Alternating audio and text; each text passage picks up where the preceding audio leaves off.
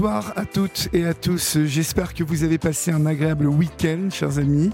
Moi, j'étais aux Eurocaines de Belfort euh, sur l'invitation euh, de la direction des Eurocaines de Belfort et j'y ai euh, passé un très agréable moment et j'y ai rencontré une, enfin une troupe, un groupe de personnes qui organisent ces Eurocaines de Belfort toutes plus charmantes les unes que les autres. Et puis il y avait un public incroyable. Alors il y avait plein de groupes. C'était très beau. Je vous invite à aller euh, là pendant l'été, à vous rendre sur des festivals de musique car Vraiment, j'ai noté cette communion de joie, de danse, de musique. Et je me suis dit que ces, euh, ces grandes réunions comme ça, euh, avec quelque chose qui dépassait le sens de la fête, il, y a quelque chose de l'ordre d'onde que l'on perçoit. Et euh, qui nous envahissent. En tout cas, ça a été mon, mon ressenti. Et euh, voilà, si vous pouvez vous faire quelques festivals cet été, euh, que ce soit de jazz, de rock, de chansons françaises, je crois que vous n'avez que l'embarras du choix. J'espère donc que vous avez passé un bon week-end, un bon début de semaine. Vous êtes sur Europe 1, c'est votre libre antenne. Et comme je vous le disais, nous nous retrouverons à la rentrée, mais à partir de 22h. Donc une heure de plus de libre antenne. Nous allons donc passer trois heures ensemble à partir de la rentrée. Euh, voilà, qui nous ravit et qui, j'espère, vous ravit. Vous nous appelez au 01 80 20 39 21, 01 80 20 39 21. Vous nous écrivez vos SMS au 7 39 21 suivi du mot nuit, écrit en lettres majuscules suivi dans l'espace. Vous envoyez euh, vos SMS euh, en privé sur le groupe Facebook de la Libre Antenne. et puis, vous nous écrivez aussi vos mails à libreantenne.europe1.fr. Libre Antenne europe Voilà, votre libre, votre libre antenne du lundi, c'est parti. Olivier Delacroix est à votre écoute sur Europe 1. Et à 23h14, euh, nous accueillons Brigitte sur Europe 1. Bonsoir Brigitte. Bonsoir Olivier, bonsoir tout le monde. Bonsoir Brigitte. Alors, je vais vous laisser, euh, euh, si vous le voulez bien, résumer l'échange que nous avons eu euh, jeudi, nous avons été interrompus par euh, le temps. Malheureusement, nous n'avons eu que 12 euh, petites minutes pour évoquer ce qui vous arrive, l'épreuve que vous traversez, qui concerne vos deux enfants. Est-ce que ça vous va, en quelques phrases, de, résumer ce que l'on s'est dit, Brigitte? Je vais essayer d'être synthétique. Essayez, essayez. voilà, je suis la maman de jeunes adolescents qui ont eu une relation incestueuse. On peut appeler ça plutôt des violences sexuelles. Il euh, faut appeler les mots, faut, faut, faut, donner les mots en fait. J'ai décidé euh, de ne pas taire les choses euh, dans le but de pouvoir leur permettre d'accéder à, à, une thérapie. Oui. Parce que de toute façon, si je n'avais pas pris ce parti-là, ils n'auraient jamais pu aborder ce sujet-là et je ne sais pas ce que ça pourrait donner plus tard. Ça aurait pu, euh, ça aurait pu créer une, une, blessure, en tout cas une cassure, quelque chose qui aurait pu euh, prendre euh, une, une, envergure dont on ignore jusqu'où ça aurait pu mener vos enfants. Voilà. Donc moi, j'ai pris le parti de ne pas me taire et de mettre en place tout ce qu'il fallait pour que les enfants puissent avoir une prise en charge adapter à leurs besoins et, puis faire en sorte que euh, les violences euh, qu'ils ont commises euh, puissent être réparées et leur permettre de se construire avec ce qui s'est passé, mais en ayant comme focus voilà un retour à un équilibre sain. Comment pouvez-vous nous expliquer dans quel contexte, en, en tout cas pourquoi ça arrive, cela, en tout cas pas pourquoi ça arrive, mais cela arrive au bout de nombreuses années euh, euh, de, je, crois, de relations euh, assez violentes, hein, psychologiques au sein de, votre couple hein, avec le papa. C'est ça, en fait, durant des années, toutes les années de vie de couple, ça a été très compliqué. C'était un, un couple qui s'était enfermé sur lui-même parce qu'il souffrait de jalousie pathologique, qu'il supportait pas l'intrusion de l'extérieur. Euh, lui-même n'avait pas confiance en lui, je pense. Euh, il s'est mal construit, j'ai envie de dire. Et j'ai voulu m'extraire de ça. Je lui ai proposé à maintes reprises durant notre vie de couple de, de pouvoir euh, accéder à des thérapies familiales. pour pouvoir évoquer les difficultés qui étaient les siennes et essayer de, reconstruire quelque chose de, de sain. Euh, il a refusé en bloc tout ce que j'ai pu lui proposer. J'ai fini par décider de me séparer et en pensant que euh, la séparation allait pouvoir résoudre euh, beaucoup de choses. Ça n'a pas été le cas puisque finalement le schéma de violence conjugale, en fait, il a perduré au-delà de la séparation, où il a instauré beaucoup de choses très compliquées, du chantage, enfin toujours des violences, des insultes, des menaces.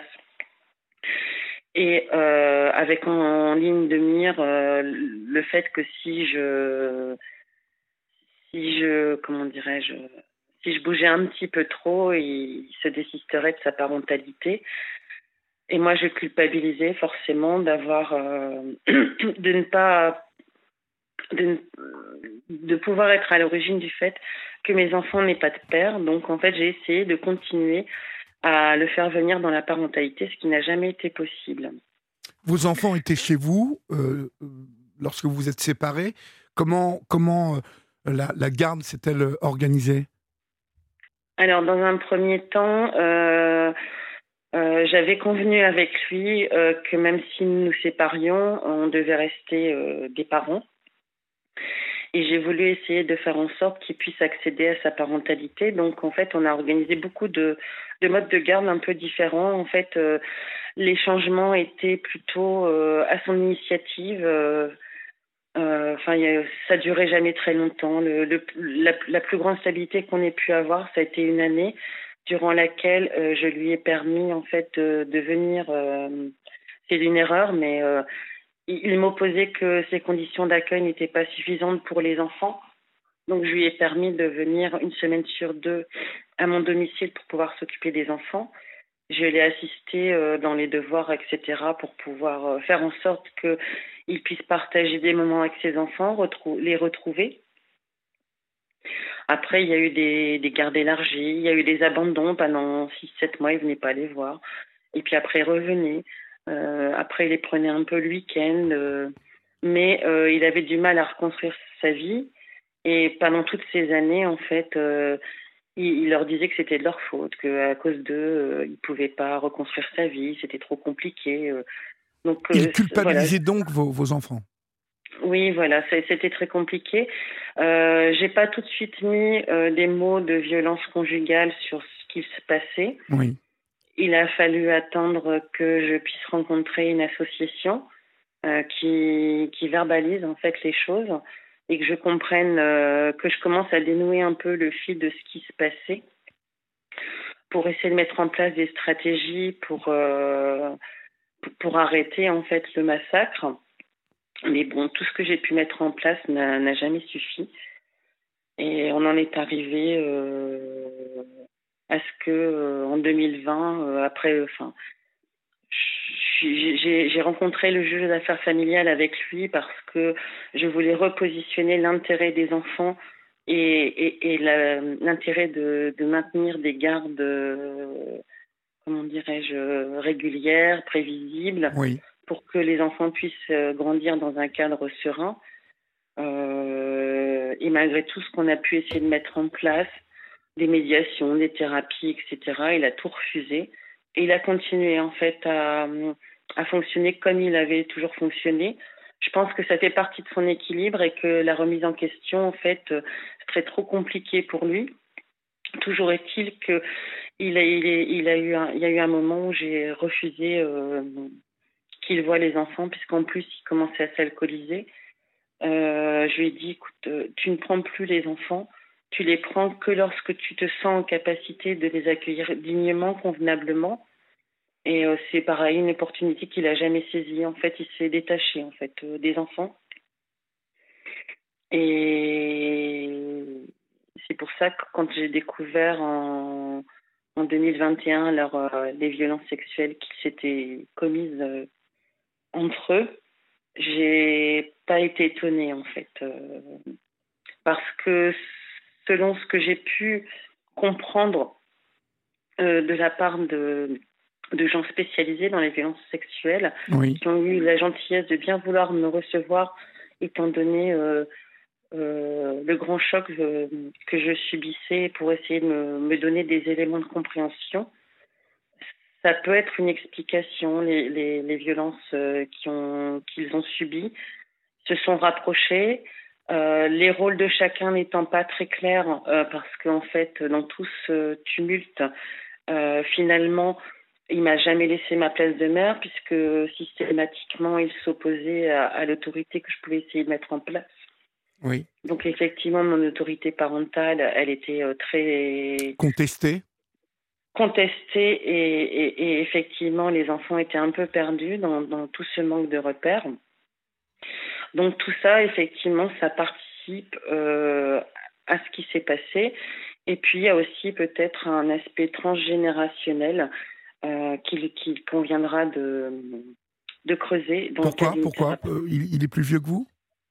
Non, il n'est pas plus vieux que moi, mais j'ai appris par mon fils aîné, puisque j'ai quatre enfants, oui. Que son papa lui aurait proposé d'avoir des, de partager une partenaire sexuelle. Oh là. Ah c'est mon fils aîné qui m'a révélé et, pourquoi parlez-vous de transgénérationnel? Ça, quel bah, Parce que je, je, je, pense, je pense que il y a, peut-être des, repères que lui n'a pas eu non plus. Et qu'il n'a pas su euh, forcément non plus. Euh, Vous pensez plus à une blessure transgénérationnelle, c'est-à-dire à quelque chose vécu par ses parents ou ses grands-parents et mm, quelque chose qui a été euh, tenu au secret et qui l'aurait, lui, impacté? C'est ça. Enfin, enfin, après, il y a, tout un tas de, de, choses. Hein. Moi, par exemple, sur l'autorité parentale, effectivement, à partir du moment où j'arrivais pas à poser mon autorité parentale, et c'est pourquoi j'avais contacté les services sociaux à l'époque, parce que je voyais bien qu'il y avait un dysfonctionnement. Je faisais des constats, mais je ne parvenais pas à comprendre comment il était possible que, malgré tous les repères que j'essaye de donner aux enfants, je n'arrive pas à poser un cadre euh, correct. Donc, euh, moi, moi, je pense que les enfants ont, ont, transgressé parce que euh, dans leur inconscient, il n'y avait pas cette barrière qui, bah, pouvait. lorsque vous évoquez la proposition de votre ex-mari à l'un de vos fils de partager une partenaire sexuelle, est-ce le fils qui est en cause dans, dans, dans le viol, ah enfin en tout cas dans l'acte incestuel c'est pas cet, enfant-là. D'accord. Bon, mais, en tout cas, ça, me fait dire que euh, les repères ne sont pas ne sont pas là parce non, que bien sûr, euh, parce que en tant que moi-même en tant que parent, euh, j'ai une vie qui m'appartient, qui est qui de c'est intime que je ne partage pas avec mes enfants. Enfin, c'est bien évidemment. C'est classique. Enfin, c'est normal. Et effectivement, quand mon fils aîné m'a révélé ça, là, je me suis dit, bah, il bah, y, a vraiment des barrières qui sont tombées. Transgression totale. Voilà. Donc, c'est, c'est aussi un des axes sur lesquels moi, je vais m'attacher à, à, essayer de trouver des solutions, donc par le biais d'une thérapie. Alors, évoquons, évoquons avant de, de, parler de, euh, de, justement de la thérapie euh, familiale, de tout euh, ce à quoi vous allez remédier pour essayer de sauver hein, ces enfants, en tout cas de les remettre, euh, euh, pas dans le droit chemin, mais euh, en tout cas de les remettre en équilibre. Hein, mhm. dans quel contexte tout cela arrive? Comment, comment est-ce que vous découvrez ça? Bah Parce que, en, fait, ce qui s'est passé, c'est que il y a un moment où mon ex-mari a essayé d'étrangler l'un des deux adolescents, donc mon fils le plus jeune. Et là, je suis allée porter plainte parce que jusqu'à présent, euh, j'avais essayé de manifester les difficultés que nous rencontrions. Euh, mais euh, à partir du moment où ça relevait plutôt de violences psychologiques, ça a changé, je pense, aujourd'hui dans les commissariats, depuis que effectivement, je pense Marlène Chapa a essayé d'impulser vraiment quelque chose de différent. Euh, mais à l'époque, moi, quand j'avais porté plainte, on me disait, bah, c'est un conflit. Oui, ben non, c'est pas qu'un conflit en fait. Euh, c'était vraiment des violences euh, psychologiques. Aujourd'hui, je pense que dans les commissariats, on est formé un peu différemment et que peut-être que les difficultés auxquelles j'étais confrontée pourraient donner lieu à, à ce qu'il y ait un dépôt de plainte et, et, que, que la loi intervienne dans les relations délétères que, que, nous avions en fait. D'accord. Donc, je pense que ma fille, quand elle a vu que je portais plainte, elle a dû se dire, ben effectivement, on, on peut se permettre de dire euh, ce qui ne va pas. Et elle a révélé à l'assistante sociale de son collège qu'elle avait euh, aussi eu des attouchements avec son frère. Voilà, donc, euh, et c'est dans ce contexte-là qu'est intervenue la brigade des mineurs qui a été franchement euh, au top. Oui, vous me parliez de, de la qualité de l'intervention de la brigade des mineurs et, on va en parler euh, juste après cette petite pause que l'on fait maintenant, si vous le voulez bien, Brigitte, et on se, on se retrouve dans quelques secondes, d'accord? Oui, merci. À tout de suite. Sur Europe 1, venez vous confier à Olivier Delacroix en appelant le 01 80 20 39 21. Numéro non surtaxé, prix d'un appel local. Il est 23h29, euh, même 30 maintenant. Vous êtes euh, sur euh, la libre antenne de repas et vous pouvez composer le 01 80 20 39 21. Et peut-être aurai-je le plaisir de vous parler dans quelques moments, quelques minutes, chers amis. Pardon. Brigitte, vous, vous, donc, la brigade des mineurs intervient. Comment en fait Elle est mise au courant des propos de votre fille? Comment ça se passe? Oui, parce qu'en fait, euh, euh, l'assistante sociale du collège a fait son travail. Elle a fait une, une euh, comment on appelle ça, un signalement à la cellule d'information, de, cellule de recueil d'informations préoccupantes. Donc le procureur a décidé d'auditionner ma fille. Oui. et donc ils sont venus la chercher au collège. Et ils l'ont auditionné, alors forcément sans que j'en sois informée, ce qui est normal dans le cadre de la protection des mineurs. Oui. Et après l'audition, ils m'ont téléphoné pour me demander de venir rechercher la fille. Et euh, ils m'ont informé qu'elle avait euh, dit des allégations et qu'elle s'était rétractée. Donc, euh, vraiment avec beaucoup de tact, très sincèrement, euh, et en rentrant à la maison, j'ai eu une conversation euh, euh, avec mes enfants parce que soit ma fille, ben, effectivement, montait et il fallait que je comprenne pourquoi elle pouvait mentir comme ça et éventuellement mettre en place des choses pour l'aider, soit elle ne montait pas et effectivement c'était très grave. Il fallait que je fasse quelque chose. Donc ils ont tout de suite reconnu les faits tous les deux. Et c'est ce qui m'a permis euh, de, de, pouvoir recontacter la brigade des mineurs qui a été vraiment euh, à l'écoute. Ils nous ont fixé une date d'audition pour les enfants. Oui. Il m'a demandé ce que je comptais faire, donc je lui ai dit que je séparais les enfants. Donc euh, il n'y avait pas d'urgence puisque je mettais en place tout ce qu'il fallait au niveau des soins aussi. Comment séparer les enfants là? C'est-à-dire les envoyer dans, dans, la famille ou chez des amis Là, ça a été dans la famille en fait j'ai demandé, enfin, j'ai expliqué à mon fils qu'il était plus possible euh, pour le moment, euh, en tout cas, d'être avec sa sœur. Euh, d'être avec sa sœur. Rappelez-nous l'âge en fait de votre fils et de votre fille.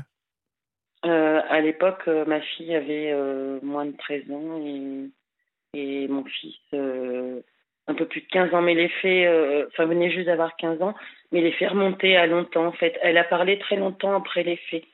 Donc, euh, donc c'est pourquoi il n'y a pas eu de poursuite pénale, puisqu'ils étaient tous les deux, euh, ils avaient tous les deux moins de 13 ans au moment des faits. D'accord. Je crois savoir que vous avez demandé une aide éducative hein, pour euh, gérer la situation. À plusieurs reprises. Moi, ce que je, ce que je voulais dénoncer surtout aujourd'hui, sans aucune rancœur et en disant que je n'attaque absolument pas les personnes qui travaillent dans les services sociaux parce que je fais le constat que euh, elles sont débordées, souvent je dis elles parce que souvent ce sont des femmes, qu'elles sont, elles sont débordées par des situations de plus en plus compliquées.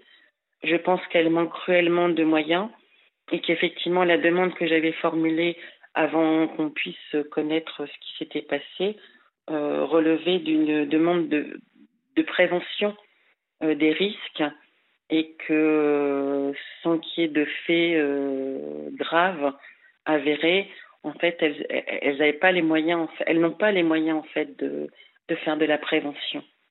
Il y a très peu en fait de, de, possibilités mises à disposition pour elles et pour les parents de, mettre en place des choses contraintes autour de la parentalité parce que là, le papa refusait toute, toute aide.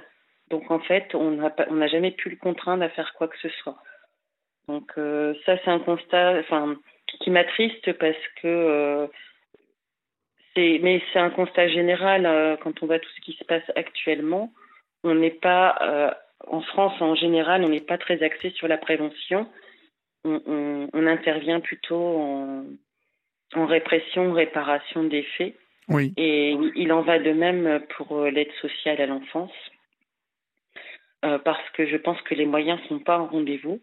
Donc je n'incrimine absolument pas les personnes en tant qu'individus, mais plutôt je suis en train de je voudrais dénoncer le système en fait, euh, qui est un système euh, où on met pas les moyens, alors qu'en fait euh, le coût euh, serait beaucoup moins élevé à mon sens euh, si on agissait en prévention plutôt que d'attendre euh, que les choses tournent mal et qu'il faille après mettre en place des mesures beaucoup plus euh, dures et même pour les enfants parce que là aujourd'hui euh, par exemple quand on a quand on a su euh, ce qui s'était passé j'ai rencontré euh, donc forcément une juge des enfants euh, qui a considéré que tout était mis en place pour que les enfants soient séparés que les prises en charge étaient faites correctement et qui m'a accordé la confiance de continuer à pouvoir euh, suivre les enfants avec une aide éducative en milieu ouvert.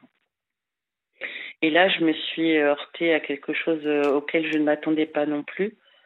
C'est pareil, l'aide éducative en milieu ouvert, je pense qu'il y a trop d'enfants de, euh, à charge pour une seule personne. Elles sont contraintes de sont rédiger des rapports. Oui pour que la juge, enfin pour que les juges aient connaissance de la situation des enfants. Et au final, l'aide éducative, elle a, il y a juste le volet euh, protection de l'enfance qui est mis en œuvre. Oui. Et, et très peu euh, le volet euh, accompagnement éducatif des parents. Parce que moi, j'avais, j'ai besoin, enfin là aujourd'hui, maintenant ça va beaucoup mieux, mais j'avais besoin au moment où j'ai rencontré euh, le service d'aide éducative en milieu ouvert qu'on vienne euh, renforcer mon autorité parentale, éventuellement euh, me, me, guider sur des, des, actions que je pouvais mettre en place, toutes simples au quotidien pour parce qu'effectivement moi je, je, suis très je suis très versée dans le psycho-affectif étant oui. donné le passé que nous avons eu et peut-être que je perds de vue euh, de temps en temps euh, l'importance de mettre en place des choses beaucoup plus euh, des réponses beaucoup plus rapides quand les enfants dépassent les limites. Donc oui. effectivement. Bah, et puis effectivement, vous étiez quand même euh, très touché, je suppose. Hein. Vous vous dites. J'ai été, choquée. Choqué, j'étais, meurt... oui. meurtrie. Euh, j'avais, j'avais très peur de, de des conséquences de ce oui, qui s'était passé entre mes enfants. Et effectivement, j'avais pas forcément le recul nécessaire pour pouvoir mettre en place des choses euh, plus adaptées. Et c'était en ce en quoi j'avais j'avais besoin d'avoir une aide éducative qui n'a pas été remettre... qui n'a pas été à la hauteur de ce que vous attendiez. Tout à fait. Vous dites que ce qui prévaut dans ces histoires en plus c'est le grand silence et le, le sentiment de honte hein, qui euh, euh, qui entoure ce type d'histoire. Euh, C'était difficile d'en parler pour euh, tous les protagonistes? Euh, non, parce que avec les enfants, alors c'est pas ça fait pas partie du quotidien parce qu'on n'en parle pas tout le temps, mais euh, assez régulièrement on revient sur ce qui s'est passé. Euh, au, fil du temps, on essaye de mettre des mots sur ce qui s'est passé. Euh, par exemple, mon fils commence à, à intégrer le fait qu'il ait pu être auteur de ce qui s'est passé, considérant qu'il est plus âgé que sa sœur. Euh, et qu'il aurait dû avoir plus de discernement aussi euh, pour lui permettre aussi d'accéder à, la réparation pour lui, pour sa sœur aussi. Donc euh, tout ça c'était émotionnellement très compliqué Et quand on se retrouve en face des personnes qui sont censées nous aider, euh, moi j'avais pris le parti aussi de ne pas flancher, c'est-à-dire d'être transparente par rapport à ce que nous avions vécu. Oui. Et, et, et d'essayer de prendre le maximum de recul pour pouvoir expliquer notre situation, ce qui s'est traduit par euh, bah, je dis les choses sans affect. Mhm. Alors que, enfin, c'est, enfin, pour moi, c'est hors sol, mais bon. Ouais, Euh, Où en êtes-vous aujourd'hui, euh, Brigitte Et où en sont les enfants par rapport à tout ça? Où, nous en sommes Euh, Les enfants, je dirais qu'ils vont bien parce que ce qui s'est passé est, est grave, mais que le fait de pouvoir mettre des mots dessus, d'avoir pu faire un- intervenir la loi, de remettre un peu de loi dans, dans la famille aussi, ça a permis de remettre du cadre. Et ça, c'est essentiel en fait. Donc petit à petit, en fait, ils, ils sont en projet, ils reprennent confiance en eux. Euh, ils, ont, bah, ils ont des envies, c'est des ados, hein, donc euh, ils ont envie de plein de choses. euh, voilà, maintenant, bah, ils sourient, ils ont envie de faire plein de choses. Et, et je dirais que le poids de la culpabilité, euh, voilà, il commence un petit peu à, à s'alléger. Et, euh, ils comprennent aussi que euh, effectivement c'est bien eux qui ont transgressé, mais qu'il y a un contexte global qui peut expliquer les choses, même si ça n'enlève pas la responsabilité qui peut être, euh, enfin chacun à son degré différent la leur. Donc en fait aussi pareil prendre ses responsabilités, ça fait partie aussi euh, pour moi de, ce dont ils ont besoin pour se construire et apprendre que euh, donc pour moi ils vont bien, ils sont en projet, euh, ils font du sport, enfin voilà, il y, a- plein de choses très positives. Ils ont eu des difficultés à se mettre dans les apprentissages parce que c'était assez tumultueux, mais là maintenant ils sont, ils ont envie, voilà, de reprendre le cours de leur vie en fait. Oui. Euh, ils sont bien aidés, hein. enfin, notamment mon fils est très bien entouré. Donc euh, ma fille, euh, c'est un peu plus complexe parce que il y a encore des choses qui remontent un petit peu à la surface, mais elle est assez sauvage, j'ai envie de dire. Donc la thérapie, elle, elle, l'aborde de loin loin, mais elle a un suivi. Euh, mais elle sait, voilà, elle a repéré autour d'elle les adultes qui sont qui peuvent l'aider. Elle a compris qu'autour d'elle il y avait beaucoup de gens bienveillants et qui sont là pour le pour l'aider, pour l'aider à grandir Oui. pour l'assister. Donc, moi, j'ai envie de dire qu'ils vont bien. Étant donné, euh, étant donné ce qui s'est passé, euh, ça, ça se passe plutôt bien. Et là, aujourd'hui, enfin la semaine dernière, on a pu rencontrer une juge des enfants qui devait statuer sur une demande de placement des enfants Oui. Qui a été euh, qui, est la conclusion d'une mission d'investigation judiciaire éducative euh, contre laquelle en fait j'ai pu euh, j'ai eu la chance en débat contradictoire de pouvoir opposer quelques remarques parce que le rapport d'investigation éducatif il était intéressant parce qu'il soulevait des axes potentiels de de progrès, de choses qui peuvent être mises en place, mais c'est la conclusion, en fait, la conclusion, c'est euh, qu'il faut placer les enfants parce que c'est là où c'est un peu pernicieux à mon sens. Euh, les enfants ont un sentiment de loyauté très fort vis-à-vis de moi, que je suis quelqu'un d'intelligent. Enfin bon, ce que je lis en filigrane derrière, euh, derrière les mots qui sont dans le rapport, c'est qu'au final, j'ai le sentiment qu'on dénonce plutôt un- une forme d'aliénation parentale. Oui, oui. euh, c'est encore le grand fantasme. euh, ouais. Voilà. Oui. A- Alors même que la loyauté euh, des enfants, en fait, c'est pas la loyauté, c'est simplement que les enfants ont repéré en moi quelqu'un qui les protège et en fait en qui ils ont confiance. Donc on n'est pas du tout dans un sentiment de loyauté, on est plutôt dans une relation de confiance, ce qui n'est pas tout à fait la même chose que de l'aliénation parentale. Mhm. Non, mais bon, c'est. euh, Mais en tout cas, ça justifierait euh, manifestement un éloignement psychique des enfants de leur mère pour leur permettre de se reconstruire loin de ce que je peux véhiculer chez eux. Enfin, c'est c'est encore très mystérieux, euh, ce type de hors commentaire. pour moi. Mais je pense que définitivement, il y a, y a, une manière d'interpréter les choses euh, de la part de, ces services qui euh, nous échappent à nous, parents. D'abord parce que je pense que c'est bien évidemment dans l'émotion que tout cela se déroule et il y a quelque chose de très froid euh, de très. Euh, vous parlez de hors sol. Moi, je dirais plutôt un peu à ras des pâquerettes, euh, justement, et qu'on ne s'élève pas beaucoup. On est assez pragmatique et que justement, on devrait s'élever. J'entends par là s'élever afin de, de, pouvoir regarder la situation avec un peu de hauteur, justement, de pouvoir prendre un petit peu de hauteur et, de considérer les, événements et, ce qui a pu les provoquer, euh, quelles sont les choses qui ont pu pousser euh, vos enfants à, en arriver là. Mais euh, on est encore dans, quelque chose d'assez mystérieux au niveau des services sociaux. Merci en tout cas, Brigitte, pour votre témoignage sur l'antenne d'Europe 1 ce soir.